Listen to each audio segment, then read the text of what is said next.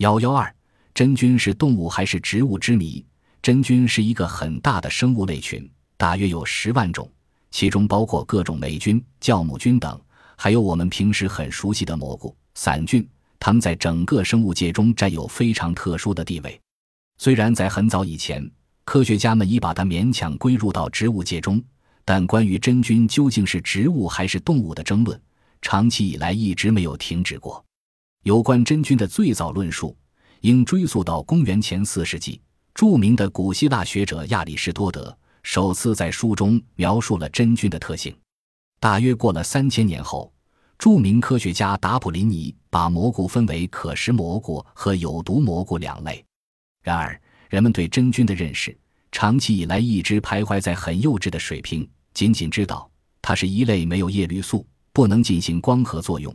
常常依靠腐生或寄生的生物，但无法确定它究竟是植物还是动物。没有一个人能为它下一个权威性的确切定义。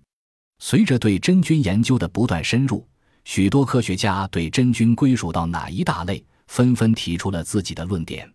在较早的时期，植物学家尼克尔认为，真菌的形态虽然多种多样、面貌各异，但都是植物组织分泌出的产物。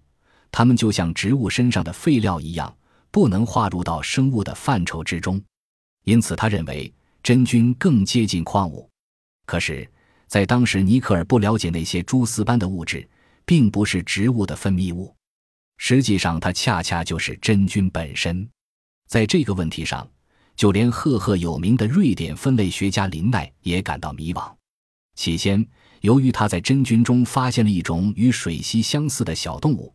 所以一直认为真菌是动物，直到后来才改变了看法。在这种情况下，法国生物学家瓦扬风趣地说：“真菌是破坏了自然界普遍和谐性的魔鬼杰作。”的确是这样。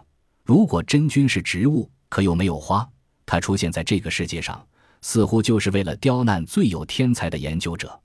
尽管在真菌的分类上有种种不同看法。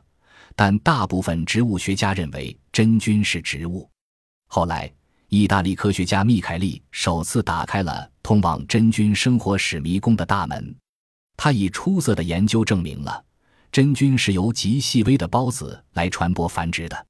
从此以后，人类结束了对真菌盲目猜想的阶段，使研究进入到一个崭新的领域之中。到了十八世纪。林奈正是把真菌归属到植物的家族之中。